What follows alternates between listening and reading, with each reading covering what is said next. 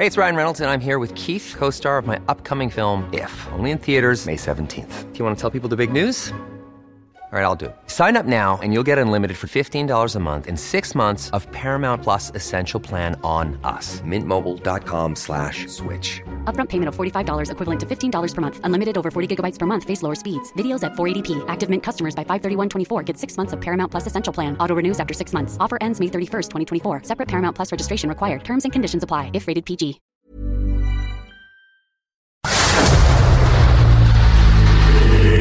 Dedo en la llaga. Había una vez un mundo en el que nadie creía. Un país de historias inexplicables. Una nación con personajes asombrosos. Santo Tomás tenía razón. Hay que ver para creer. El México increíble, las verdades que duelen, la voz de los que callan, el dedo en la llaga. Infórmate, diviértete, enójate y vuelve a empezar. El Heraldo Radio presenta El Dedo en la Llaga con Adriana Delgado. Morir es retirarse, hacerse a un lado, ocultarse un momento, estarse quieto, pasar el aire de una orilla a nado y estar en todas partes en secreto. Morir es olvidar, ser olvidado, refugiarse desnudo en el discreto calor de Dios y en su cerrado puño crecer igual que un feto.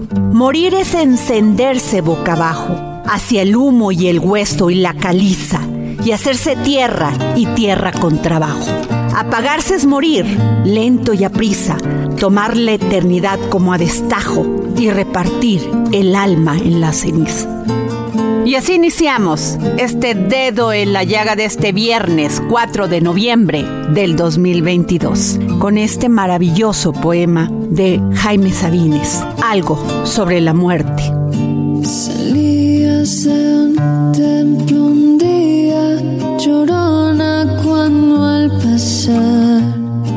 Te vi.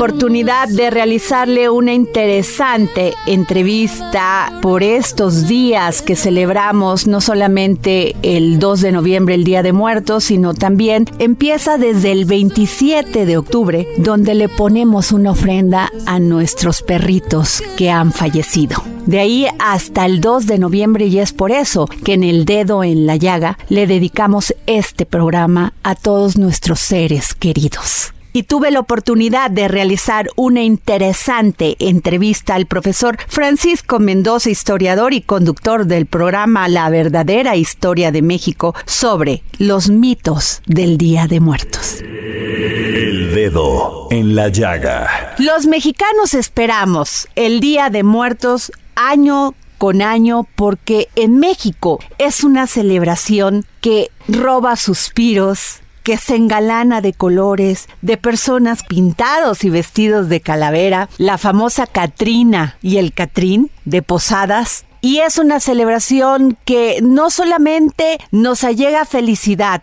sino que nos hace recordar a nuestros seres queridos. Y tengo en la línea al profesor Francisco Mendoza, historiador y conductor del famosísimo programa La verdadera historia de México, que se transmite por Urus Radio. ¿Cómo está, profesor? Con mucho gusto de saludarte, Adriana. Gracias, gracias por tus comentarios. Y pues en un día tan especial para nosotros los mexicanos, te, tienes toda la razón, esperamos este día eh, con tristeza por las personas que se fueron, pero al mismo tiempo con alegría al saber que según nuestras tradiciones nos están visitando. Así es que estamos rodeados de todos ellos, Adriana, y estamos contentos. Así es, profesor, pues papel picado, flores de cempasúchil, calaveras de chocolate, azúcar, muerto, agua, sal, veladoras, los alimentos favoritos y también sus bebidas, pues que les gustaban a nuestros seres queridos, que llenan estos altares hermosísimos, no solamente en las casas, sino en los espacios públicos, pues como usted dice, con el objetivo de recordarlos y recibirlos en su regreso para compartir con nosotros y que siempre están presentes en este día y también los recordamos profundamente todos los días en nuestro corazón. Pero le quiero preguntar esto, profesor, ¿por qué en México para los extranjeros siempre es complicado entender por qué en México festejamos este Día de Muertos, nos vestimos, nos llenamos de júbilo? ¿Por qué festejar a los muertos? ¿Por qué somos felices este día? Adriana, esto es una costumbre, una tradición que lo que vemos ahorita ya hay un sincretismo con lo que trajeron los españoles, pero que realmente ese respeto y esa veneración por la gente que se fue es antiquísima, Adriana, y aprendemos a convivir con la muerte. Hay un dicho que me encanta, que en México hemos hecho dulce a la muerte, entonces convivimos tanto con ella que nosotros ver un cráneo para nosotros significa el, recordar que todos somos mortales, que un día vamos a estar en ese lugar, en esa tumba, entonces aprendemos esa lección. Entonces no le tenemos ese miedo a la muerte como lo tienen en otras culturas, mis respetos para ellas, pero sí ellos se aterrorizan un tanto cuando ven un cráneo, ven cosas malignas y nosotros no. Nosotros recordamos que un día vamos a llegar ahí. Profesor Mendoza, la UNESCO declaró el Día de Muertos en las comunidades indígenas mexicanas patrimonio oral e inmaterial de la humanidad. Fíjense nada más hasta qué rango lo, lo pusieron por lo que representa. Y yo quisiera que me hablara del sincretismo de la religión católica junto con nuestra religión y dónde se unen para llevar a cabo este Día de Muertos. Claro que sí, Adriana. Mira, esto comienza realmente en el siglo XIII. El Papa que estaba en turno, todavía no, no encontraba en este continente, el Papa que estaba en turno declara que se va a celebrar eh, a los fieles difuntos, ¿sí? Y a todos los santos. El día primero de noviembre es de todos los santos, refiriéndose a aquellos santos que murieron y que no se sabía quiénes eran, o sea, sobre todo los mártires del inicio de la cristiandad. Entonces se les iba a celebrar todos los santos y, los santos difuntos, los que recién se fueron. Entonces comienza esa tradición allá en Europa desde el siglo XIII. En México teníamos otro tipo de tradición, es todo un viaje el que se hace hacia el Mictlán, bajando diferentes niveles, y este, pero, pero cuando llegan los españoles se mezclan ambas, ambas tradiciones. De hecho, nuestra tradición antigua eran varios días, pero principalmente era el mes de agosto, del actual agosto, cuando se celebraba ese, e, ese recuerdo a los muertos. Pero se nos da ese sincretismo y, y es lo que estamos viendo ahorita, una mezcla de las dos ideas. Ahora, profesor, ¿por qué esta eh, forma de adornar nuestros altares? ¿Por qué las flores de cempasúchil, las calaveras de, de azúcar, el pan de muerto, el agua, la sal? ¿Por qué? ¿Por qué adornarlos así? ¿Qué significan? Adriana, todo esto está lleno de un simbolismo muy profundo, de un misticismo también, y ahí es donde se da ese, ese sincretismo. Por ejemplo, el papel picado realmente nos recuerda el papel amate, ¿sí? O sea, era, era papel que se elaboraba en el México prehispánico. Disculpa si se oye un ruido, es una cigarra, estamos en el campo ahorita, venimos a visitar ofrendas y se escucha una cigarra, precisamente. Pero bueno, eh, lo demás que se coloca en el altar nos va a recordar los cuatro elementos fundamentales, lo que es el agua, el fuego, la tierra, el aire, que también el papel picado simboliza el aire. Para algunas de nuestras regiones, Adriana, cuando se coloca el papel picado y comienza a moverse, es como señal de que los muertos están llegando. Es la señal que nos da el viento de que los muertos están llegando. Hay que aclarar una cosa, Adriana, que tenemos tanto, tantos rituales en México porque somos pluriculturales. Entonces, cada región tiene sus propias costumbres y tradiciones. Entonces, quizá en algunos lugares no lo hagan así, digan, no, no es cierto, no, es que en otros sí lo hacen así. Donde yo me encuentro ahorita, se hacen caminos enormes con flores de cempasúchil, que ahí es donde entra el, olfato, el aroma de esta preciosa flor que solo florece en ese tiempo, es la que atrae a los muertos y la que les señala el camino para llegar a sus antiguas casas. Entonces todo tiene un misticismo y todo tiene una, una profundidad muy, muy grande, Adriana. Profesor Mendoza, eh, la mañana veía un video maravilloso, precioso. Se pudiese entender que el olor que desprende la flor de cempasúchil podría atraer a la mariposa monarca, porque en todos estos cementerios de Michoacán y todo esto, pues es muy común en esta época también ver que no solamente, bueno, es el Día de Muertos, sino que llega la mariposa. ¿Tiene alguna relación? Adriana, estamos descubriendo muchas cosas. De hecho, la mariposa monarca tiene poco tiempo que la descubrimos, cuando sus migraciones tienen siglos ya, y tiene muy poco tiempo apenas que la descubrimos. Entonces, es muy probable. Yo no, no lo descartaría que fuera así, que también el aroma de esta flor atrajera a la mariposa monarca. Insisto, son muchas cosas que apenas estamos descubriendo. Profesor, entre los mexicas se creía que la vida ultraterrena del difunto podría tener cuatro destinos. Así es, todo dependía del lugar, perdón, de, la forma en que había muerto la persona, aquellos que murieron por medio del agua, ya sea en una lluvia, en ahogados o por un rayo, iban al Tlalocan, por ejemplo. Y así hay cuatro rumbos distintos. Uno de ellos es el Mictlán, que es a donde iban normalmente las personas, pero si tenían otro tipo de muerte, iban a otros lugares. También hemos escuchado de lo que significaba mi clan, destinado a quienes morían de muerte natural. Ajá. El Omeyoacán, también el Paraíso del Sol, presidido por Huitzilopochtli, y también el Chichihuahuacuo, donde los niños muertos pues llegaban. Así es, de hecho ahí llegaban y había un gran árbol del cual manaba leche y ahí era donde se alimentaban los niños para tener otra oportunidad para volver a nacer. Y los que acudían al lugar del sol, pues eran los guerreros, aquellos que morían en combate. La guerra aquí tenía un concepto muy distinta a la que se tenía en España. Aquí era ritualística prácticamente la guerra, entonces ellos acudían al lugar del sol. Y así por el estilo, dependiendo, insisto, la muerte que haya tenido cada uno de ellos. Pues yo le agradezco. ¿Dónde se encuentra en este momento, profesor Mendoza? ¿Yendo a visitar a sus, a sus muertos?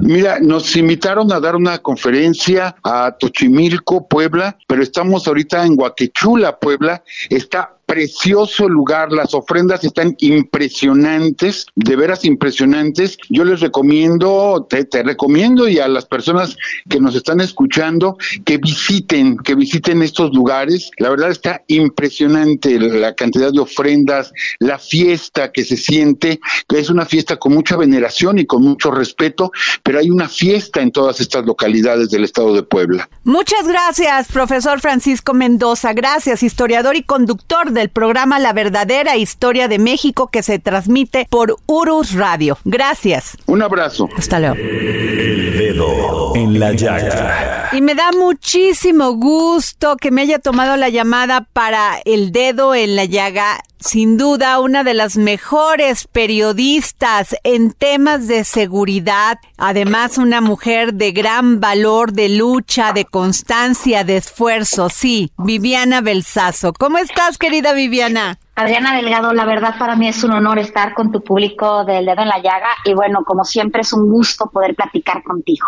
Viviana, vas a presentar el próximo lunes 7 de noviembre a las 6 de la tarde en el Fondo de Cultura Económica Rosario Castellanos un documental, La Seguridad México-Estados Unidos, una historia secreta. ¿Nos puedes contar un poco más de él? A ver, Adela, te cuento, la verdad, la verdad estoy emocionadísima de este trabajo porque creo que de todo lo que he hecho a lo largo de mi carrera es lo que más trabajo me ha costado. Y tú que haces documentales, que haces muy buenos documentales, sabes a lo que me refiero porque no solamente es la conducción, es la investigación, es el conseguir las entrevistas, es tener todos los datos para poderlo hacer y después poderlo hilar de una manera. Y bueno, me tiene muy contenta este reportaje que hemos hecho, este documental. Es un documental que se ha planeado para redes sociales, va a salir, eh, se estrena en redes sociales, en YouTube de ADN 40, es el primer documental de documentales ADN 40, martes y jueves, justo en, eh, en la coyuntura de las elecciones intermedias en los Estados Unidos y va a salir como un programa especial en ADN los sábados. Qué interesante, Viviana. ¿Cuánto tiempo te llevó primero la preproducción y luego ya toda la producción en forma? Fíjate que, que fue, bueno, llevamos con la idea mucho tiempo. Un día platicando con un amigo que fue agregado del FBI en México, me decía que México había formado siempre un papel muy, muy importante en temas de seguridad a nivel global, pero sobre todo a nivel Estados Unidos. Y concretamente empezamos a platicar que cuando previo a la Segunda Guerra Mundial, lo que querían hacer eh, los alemanes, los nazis, era mandar espías a México para desestabilizar eh, la frontera sur de los Estados Unidos y que Estados Unidos no entrara a la Segunda Guerra Mundial, sino cuidara su territorio desde México.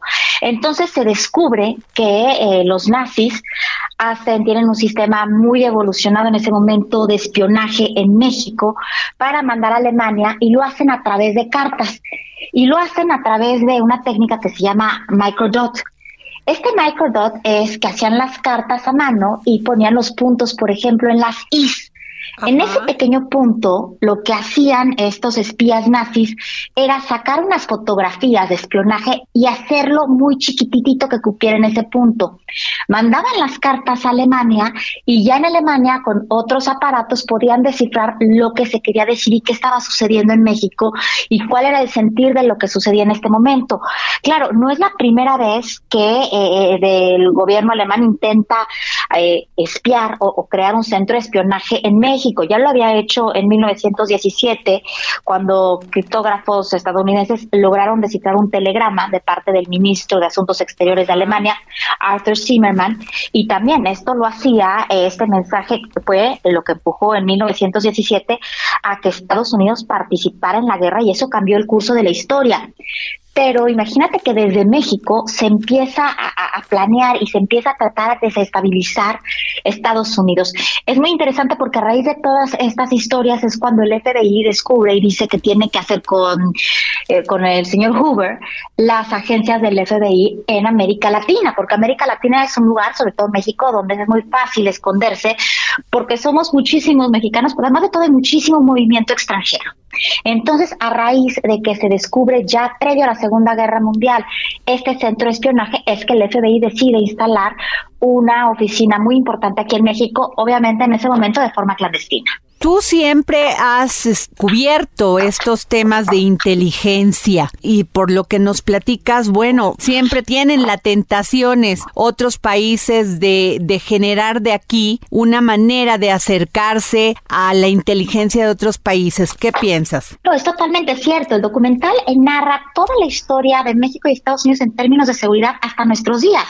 Hoy, por ejemplo, el gran temor de los estadounidenses es que Rusia o China pudieran planear un ataque, un ciberataque desde territorio mexicano, porque bueno, no hay fronteras en el ciberespacio.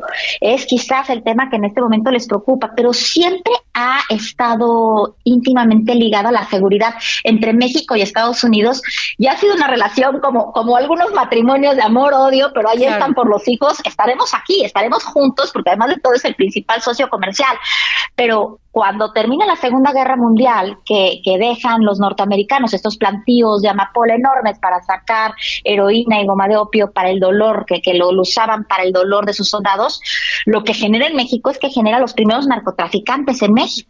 De alguna manera, sí podemos decir que los estadounidenses propiciaron que iniciara el narcotráfico en nuestro país. Híjole, qué difícil, Viviana, o sea, platicarlo, porque además tú has vivido lo que son estos sitios donde se fabrica la droga, has recorrido todo México haciendo tu programa, este programa maravilloso que transmites todos los días en ADN 40, pero, pero lo más importante es que has escrito libros también de este tema. Sí, hemos escrito y hemos tenido la oportunidad de estar, eh, eh, eh, que eso quizá es lo que me ayudó, me motivó para hacer este documental. Y fíjate que estaba yo emocionadísima para hacerlo, pero estaba ya en una montaña de información y no podía concretar.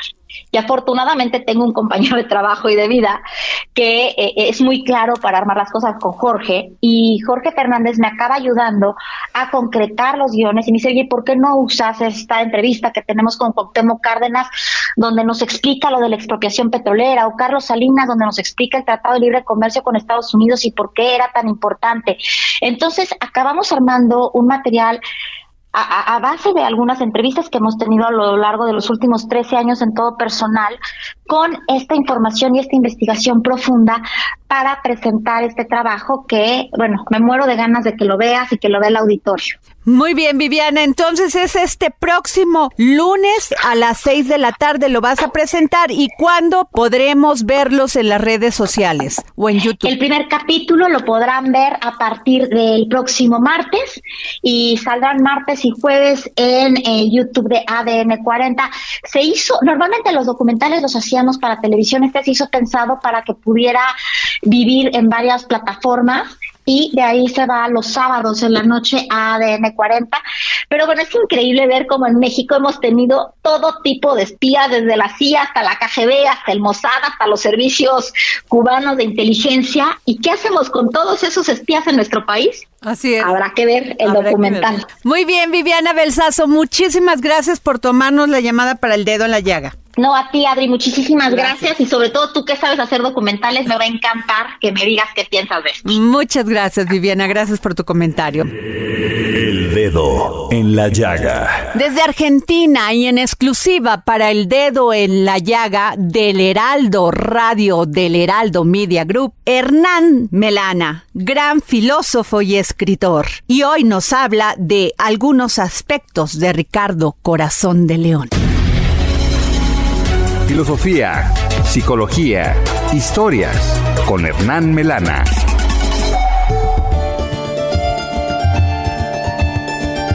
Hola Adriana y oyentes de Dedo en la Llaga. Hoy vamos a hablar de Ricardo I, rey de Inglaterra, también conocido como Ricardo Corazón de León. Ricardo fue coronado en la abadía de Westminster por el arzobispo Balduino de Canterbury. En una fastuosa ceremonia donde no se permitían judíos ni mujeres en los festejos. Al parecer un judío intentó entrar en el salón para ofrecer sus presentes al rey y esto desencadenó una terrible represión que se extendió por toda Inglaterra. Ricardo fue el hijo de una célebre mujer llamada Leonor de Aquitania, de quien ya hemos hablado algunas veces, quien fuera, entre otras cosas, la fundadora del amor, y su hijo, por supuesto, no estaba a su altura.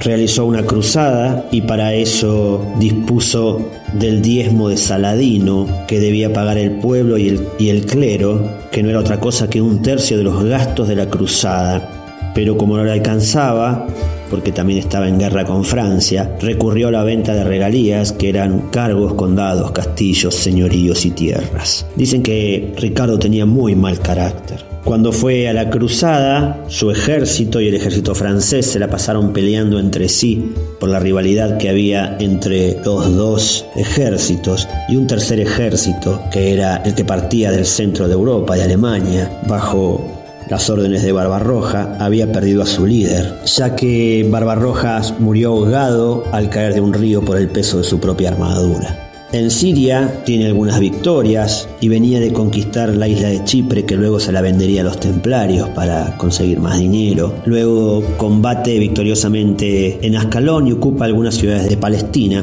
pero no puede conquistar Tierra Santa, por lo cual decide retornar luego de hacer un pacto con Saladino, quien fuera en ese entonces el señor de Jerusalén. Cuando vuelve de las cruzadas es secuestrado y llevado preso y estará confinado en Austria, donde deberán rescatarlo en una historia muy particular que no la contaremos hoy. El duque de Austria exigió una suma tan grande que nuevamente el pueblo inglés debió pagar impuestos. Y estos impuestos debió cobrarlos nada más y nada menos que su hermano, llamado Juan Sin Tierra, quien tenía aún menos cualidades que su hermano y fue muy odiado por el pueblo. En este contexto es donde surge la leyenda de un héroe popular que se llamaba Robin Hood, pero eso es otra historia. Me despido con una frase que se atribuye a Ricardo Corazón de León, que dice así, la mayor parte de los que se hacen nombrar caballeros son incapaces de arriesgar su vida o su fortuna para demostrar que lo son.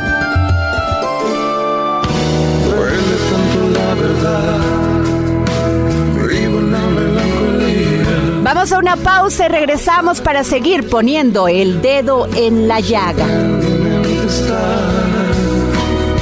tanta sinceridad y es cuestión de cobardía que siempre gritaría pero sé que te hago mal.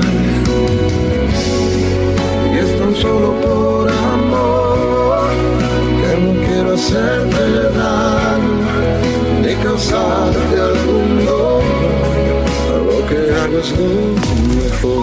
Sigue a Adriana Delgado en su cuenta de Twitter, arroba Adri Delgado Ruiz. Además, te invitamos a enviar tus opiniones y comentarios en texto o por mensaje de audio a través de WhatsApp al 55 2544 3334. Y si quieres escuchar El Dedo en la Llaga de El Heraldo Radio, en cualquier momento y donde quiera que te encuentres, descarga el podcast disponible en Spotify y iTunes.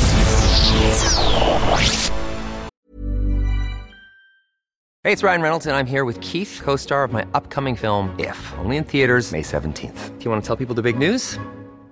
Right, I'll do. Sign up now and you'll get unlimited for $15 a month in six months of Paramount Plus Essential Plan on us. Mintmobile.com slash switch. Upfront payment of $45 equivalent to $15 per month. Unlimited over 40 gigabytes per month. Face lower speeds. Videos at 480p. Active Mint customers by 531.24 get six months of Paramount Plus Essential Plan. Auto renews after six months. Offer ends May 31st, 2024. Separate Paramount Plus registration required. Terms and conditions apply if rated PG.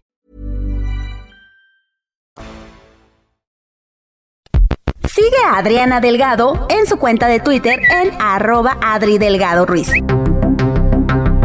Adriana Delgado entrevista en exclusiva al editor y promotor cultural Emilio Payán Estupiñán. Carmen Lira en la vida de Emilio Payán. No, pues Carmen, este, me vas a hacer llorar ahí. Es como una segunda madre, me ha apoyado mucho, mucho, mucho, me apoya en muchas cosas que le planteo. Quiere mucho a mi padre, lo, lo- tiene una relación muy linda ahora, eh, una relación de amistad de muchos años. Ella me vio crecer, me vio crecer porque yo iba al uno más uno de, hoy, siete, ocho años.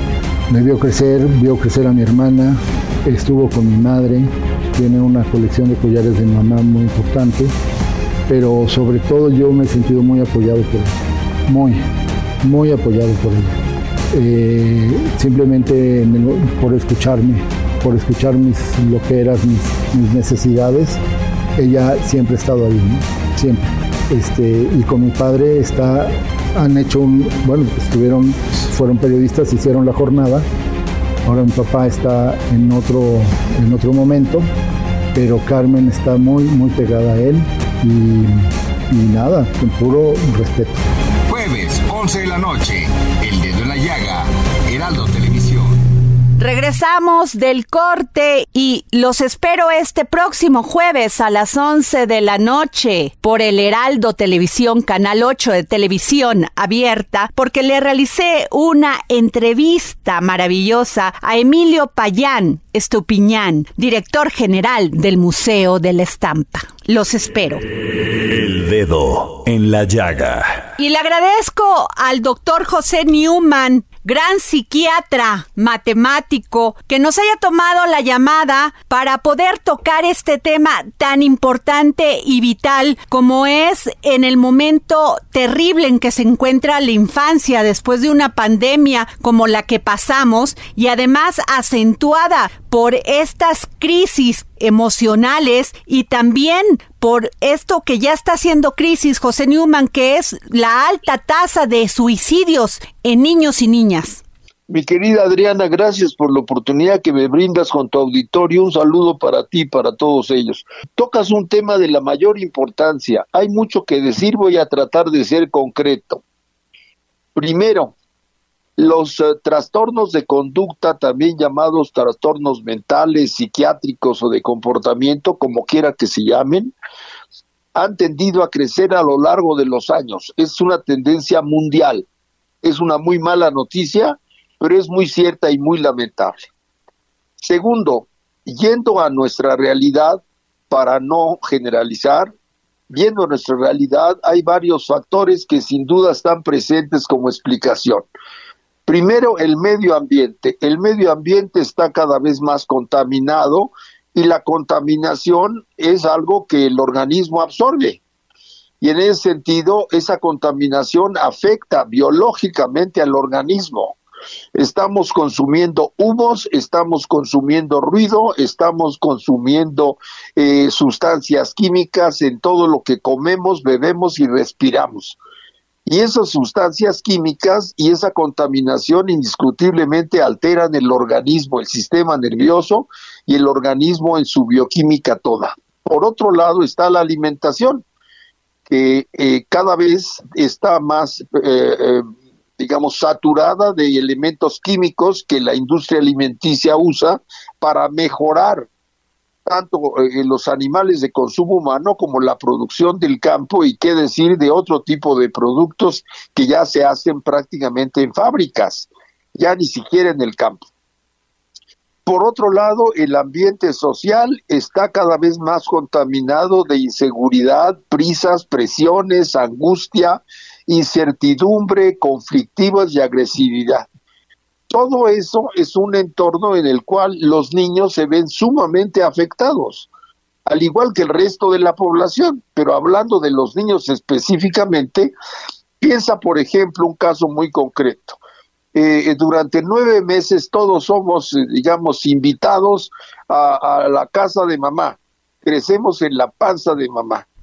Y del mismo modo que no es lo mismo pasarte unas vacaciones en una casa espléndida a la orilla del mar que ser invitado a un departamento maloliente en una zona muy conurbada y segura, son las mismas vacaciones, pero no se viven igual. Así es. El primero querrá repetir, el segundo rogará por no repetir. No es lo mismo crecer en el vientre de una madre bien alimentada, tranquila, bien ventilada, eh, que disfruta de la vida, que duerme bien, que crecer en la panza de una persona mal alimentada, ansiosa, angustiada, apremiada y con trastornos de tensiones y de conflictos en su entorno. Y sin embargo, ahí pasamos nueve meses. De tal manera que ya al nacer, a pesar de que tengamos la misma edad, pues algunos ya traemos defectos de fábrica por ese maltrato antes de nacer y a partir de ahí, pues nada más haz la cuenta. Ahora, para ir al punto, eh, toda esta realidad difícilmente la podemos cambiar. Ahí está el tema de la protección del ambiente, ahí está el tema de la mejora social, ahí está el tema de un mejor aire, una mejor alimentación, una realidad más amable para con los seres humanos, pero nos rebasa, nos rebasa porque son soluciones macro y a largo plazo. Así es que lo más probable es que esas no las podamos cambiar en el corto tiempo.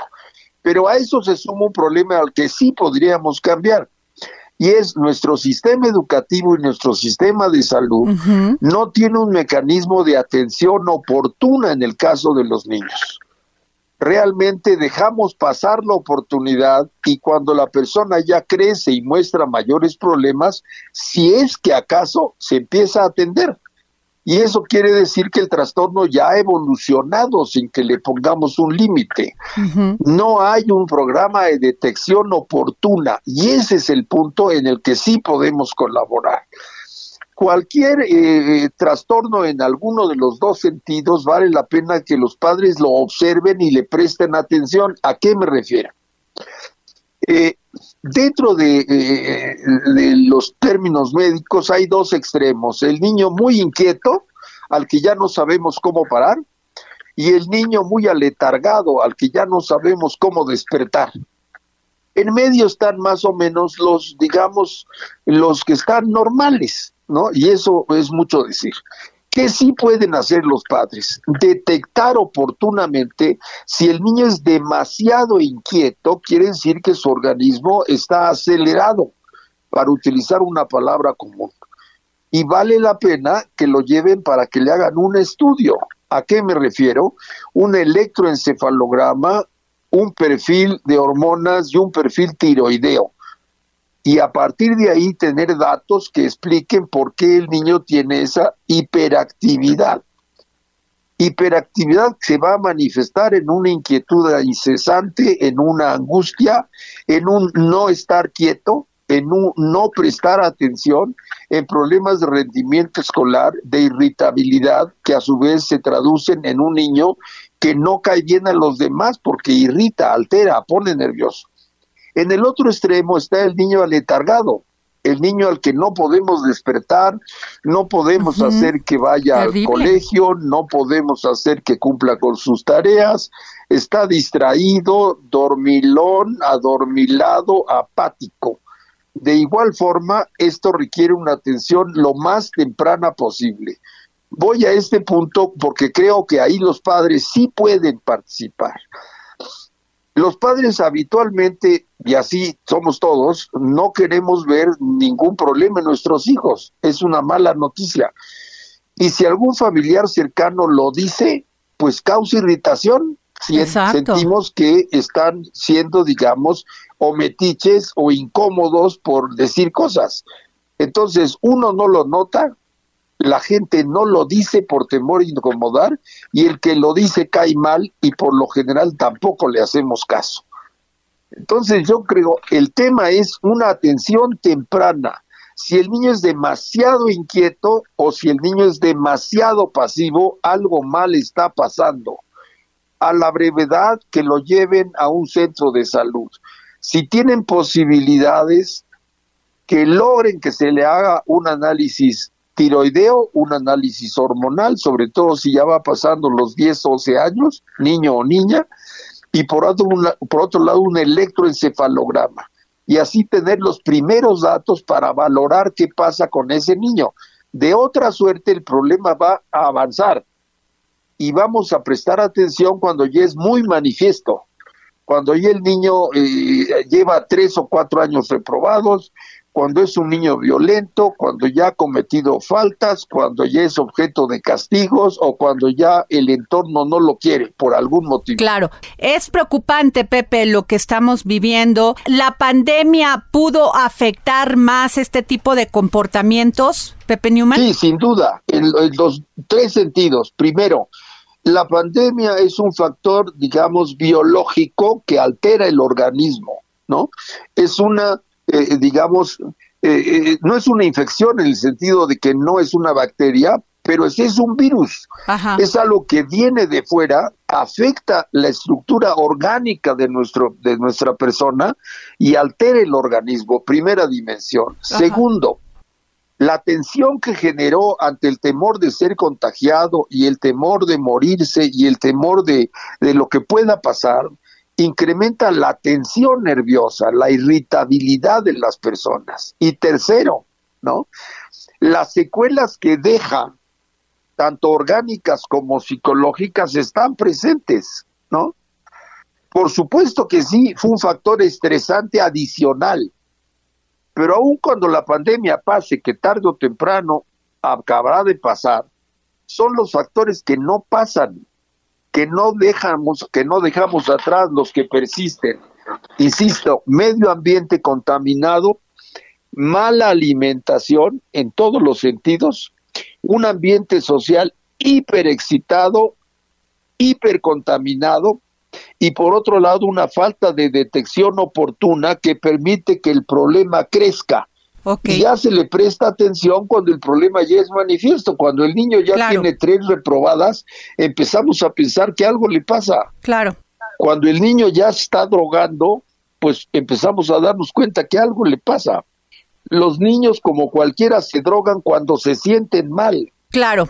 Pues no sabes cómo te agradezco, doctor José Newman, que me hayas dado esta entrevista. Sin duda va a ser muy útil para todos nuestros radioescuchas, todos los padres, las madres que nos están escuchando. Ojalá que presten atención a sus hijos a la primera señal. Y repito, atención médica, análisis clínicos, no es cosa de platicadito, no es como ve al niño es hágale un electro y hágale un perfil hormonal y un perfil tiroideo para empezar. Muy bien. Es casi, casi como lo elemental. Veamos el coche, veamos el organismo. Así es. No perdamos el tiempo. Muchas gracias, doctor José Newman. Muchas gracias por esta entrevista para el dedo en la llaga. Gracias a ti, mi querida Adriana. Gracias. Gracias. El dedo en la llaga. Viernes, viernes de Ignacio Anaya y sus cápsulas del pasado. Y nos habla el día de hoy de el primer encuentro con la tecnología. Vamos con él. Cápsulas del pasado con el historiador Ignacio Anaya. Hola Adriana, hola amigas y amigos del dedo en la llaga. ¿Qué opinan sobre las nuevas tecnologías que día a día aparecen en las noticias? Varias de ellas traen innovaciones que mejoran la calidad de vida de las personas, pero otras tienen usos más cuestionables, como lo es la tecnología de guerra. Por ejemplo, el uso de drones, es decir, da miedo saber que un avión no tripulado a miles de pies de altura es capaz de lanzar un misil y acabar con su objetivo en cuestión de segundos. Para antes de saber lo que ocurre, la víctima ya está muerta, y desafortunadamente en varios casos han habido civiles. Para eso, en este episodio les voy a contar un poco sobre cómo se han percibido algunos de estos avances tecnológicos militares. Para ello les hablaré del tanque. Comencemos. Quienes ya vieron la nueva adaptación de Sin Novedad en el Frente de Netflix, la película basada en el libro del mismo nombre del escritor Erich Maria Remarque, publicada en 1928, habrán percibido los horrores de la Primera Guerra Mundial. En la cinta, una de las escenas más fuertes y visualmente sorprendentes se presenta cuando la trinchera alemana es atacada por tanques franceses. La expresión de los alemanes lo dice todo. Estamos ante unas nuevas máquinas de guerra. Cabe mencionar que es una escena ficticia, pero no dista de las primeras reacciones de los soldados al ver los tanques ser empleados por primera vez. La película tiene lugar en 1918, dos años años después de que los tanques hayan hecho su debut en el conflicto. Generalmente, la efectividad de dicha maquinaria de guerra fue mixta, a diferencia de los conflictos posteriores. No obstante, ante la mirada de los soldados la cosa variaba. Por ejemplo, un capitán de las fuerzas expedicionarias canadienses escribió en su diario, pensamos que harían una gran diferencia de nuestro lado en cualquier batalla que estuvieran. También cuando aparecieron por primera vez en 1916, causaron sorpresa y temor en los soldados alemanes, ya que eran empleados principalmente por las fuerzas de la entente era algo nunca antes visto, verdaderas maquinarias de guerra, así que, a pesar de su mixta efectividad, tuvieron un efecto en la moral, tanto de quienes los emplearon como de sus enemigos. Y bueno, para la Segunda Guerra Mundial su uso fue mucho más efectivo, y ni hablemos de la bomba nuclear. ¿Hasta dónde llegará la tecnología de guerra? Durante el siglo XIX se solía pensar que la ciencia y el progreso traerían un mejor futuro para el ser humano. Las dos guerras mundiales y el uso de esa ciencia para crear nuevas tecnologías que trajeron pura muerte destrozaron ese pensamiento. Ahora cada vez que se habla de una nueva tecnología revolucionaria, nunca falta cierto escepticismo frente a ella, pues la desconfianza de la sociedad actual sigue presente. Espero que les haya gustado este episodio y recuerden también escucharnos en Spotify. Muchas gracias y hasta la próxima. Y este es el momento de escuchar las mejores recomendaciones culturales de toda la radio mexicana. Sin duda con Alida Piñón. Vamos con ella. Hola Adriana, ¿qué tal? Para este fin de semana les quiero recomendar un gran festejo, los 50 años de la Compañía Nacional de Teatro, que se llevará a cabo con una gala en el Palacio de Bellas Artes el 5 de noviembre. El espectáculo iniciará con una primera representación a las 18 horas, instalación de la memoria, a cargo del elenco estable de la compañía. En ella se exhibirán 17 piezas de teatro inmersivo distribuidas en el vestíbulo, las cuales brindarán a los espectadores información sobre el trabajo que hicieron varias personalidades a lo largo de la historia para conseguir apoyos para el teatro mexicano en los siglos XVIII, XIX y parte del siglo XX. También abordará la construcción y demolición del Teatro Nacional, el incendio del Teatro Principal, la primera compañía con elenco estable de José Zorrilla y las vicisitudes de diversas gestores y actores de renombre como María Teresa Montoya, Antonieta Rivas Mercado, Virginia Fábregas y Esperanza Iris. Posteriormente, en la sala principal del elenco estable de la compañía, presentará 14 breves escenas y emblemáticos que la agrupación del Limbal ha producido a lo largo de estos primeros 50 años de vida. De tal suerte que veremos desfilar a directores fundamentales como Luis de Tavira o el escenógrafo Alejandro Luna. Les cuento que la compañía fue fundada en 1972 por Héctor Azar y debutó en la primera edición del Festival Internacional Cervantino con El examen de maridos de Juan Ruiz de Alarcón. Desde entonces ha sido fundamental para la escena mexicana y han pasado por ahí los actores y actrices más importantes de los últimos 50 años, como Arturo Beristain, Farnesio Bernal, Julieta Burrola, Luisa Huertas, Ana Felia Murilla, entre otros, quienes por cierto son actualmente pertenecientes a esta agrupación. Otra recomendación de teatro que les quiero hacer es Mr. Shakespeare, puesta en escena que replantea si la obra de William Shakespeare fue una visión feminista adelantada a su época. Se estrena este viernes 4 de noviembre a las 20 horas en la teatrería y estará vigente hasta el próximo 10 de diciembre. El texto, escrito por Verónica Brujeiro, explora a manera de farsa punitiva el espíritu de un escritor que penetró el alma femenina para crear heroínas inmortales vigentes en la actualidad, para crear un montaje lúdico, divertido y crítico que rompe los prejuicios sobre lo masculino y lo femenino. De modo, Adriana, que para este fin de semana, teatro porque la vida está. ¿Y quién más para hablarnos de cine que Gonzalo Lira? Vamos con él. Es tiempo del séptimo arte. Películas, cortometrajes, series, documentales y excelente música. Con Gonzalo Lira.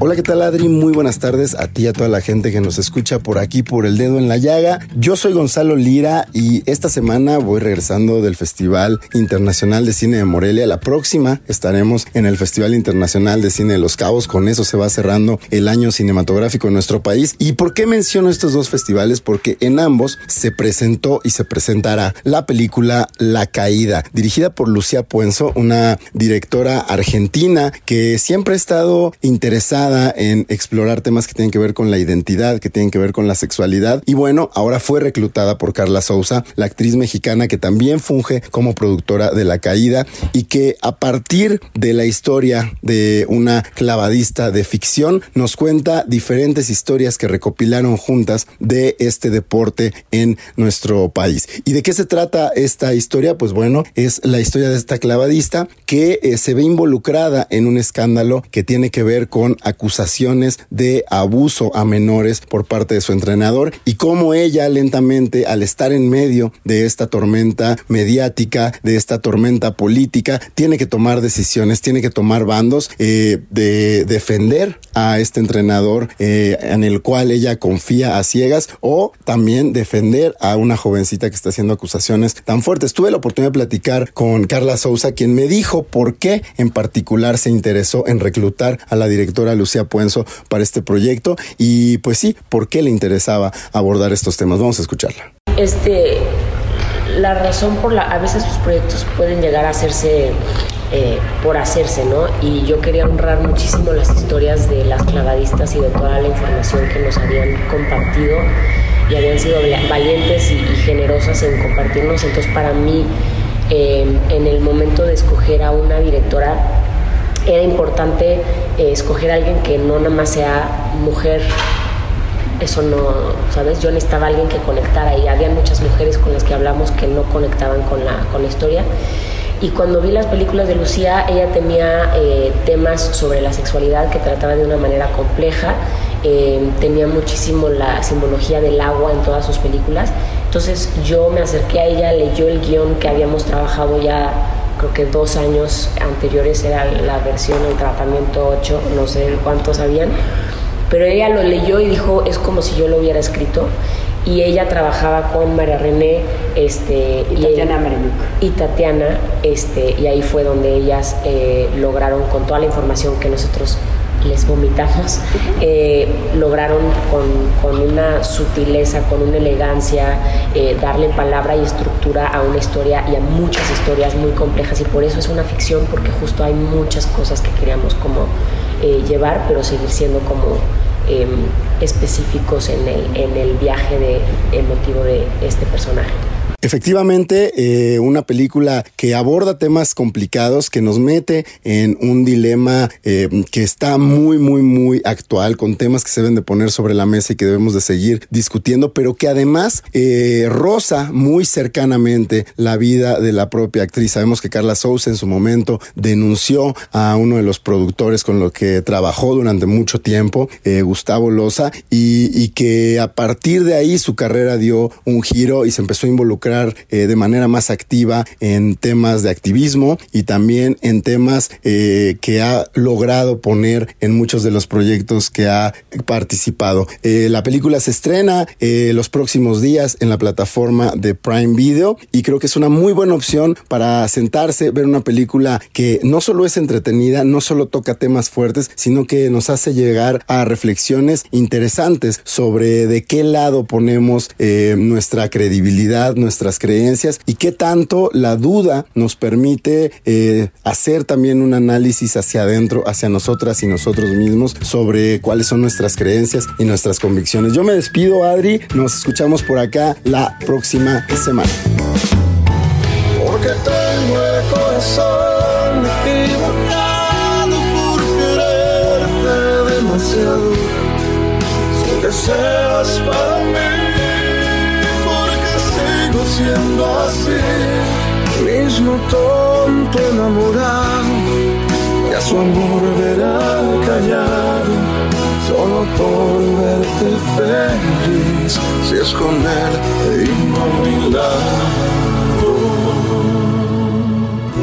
Esto fue todo en el dedo en la llaga. Como siempre les digo, gracias por escucharnos, pero sobre todo gracias por permitirnos entrar en su corazón. Tenga usted un gran fin de semana con sus seres queridos. Nos escuchamos el próximo lunes.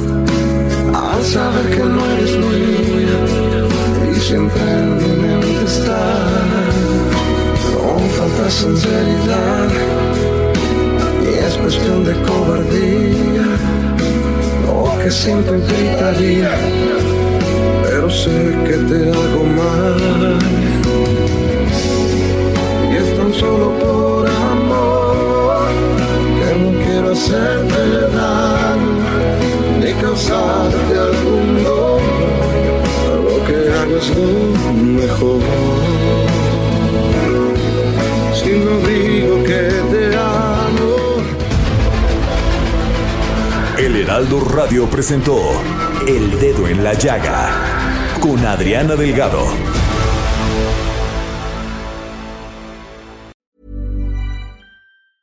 Planning for your next trip?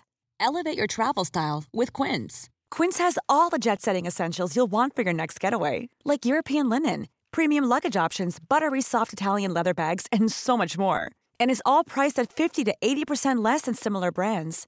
Plus, Quince only works with factories that use safe and ethical manufacturing practices. Pack your bags with high-quality essentials you'll be wearing for vacations to come with Quince. Go to quince.com slash pack for free shipping and 365-day returns.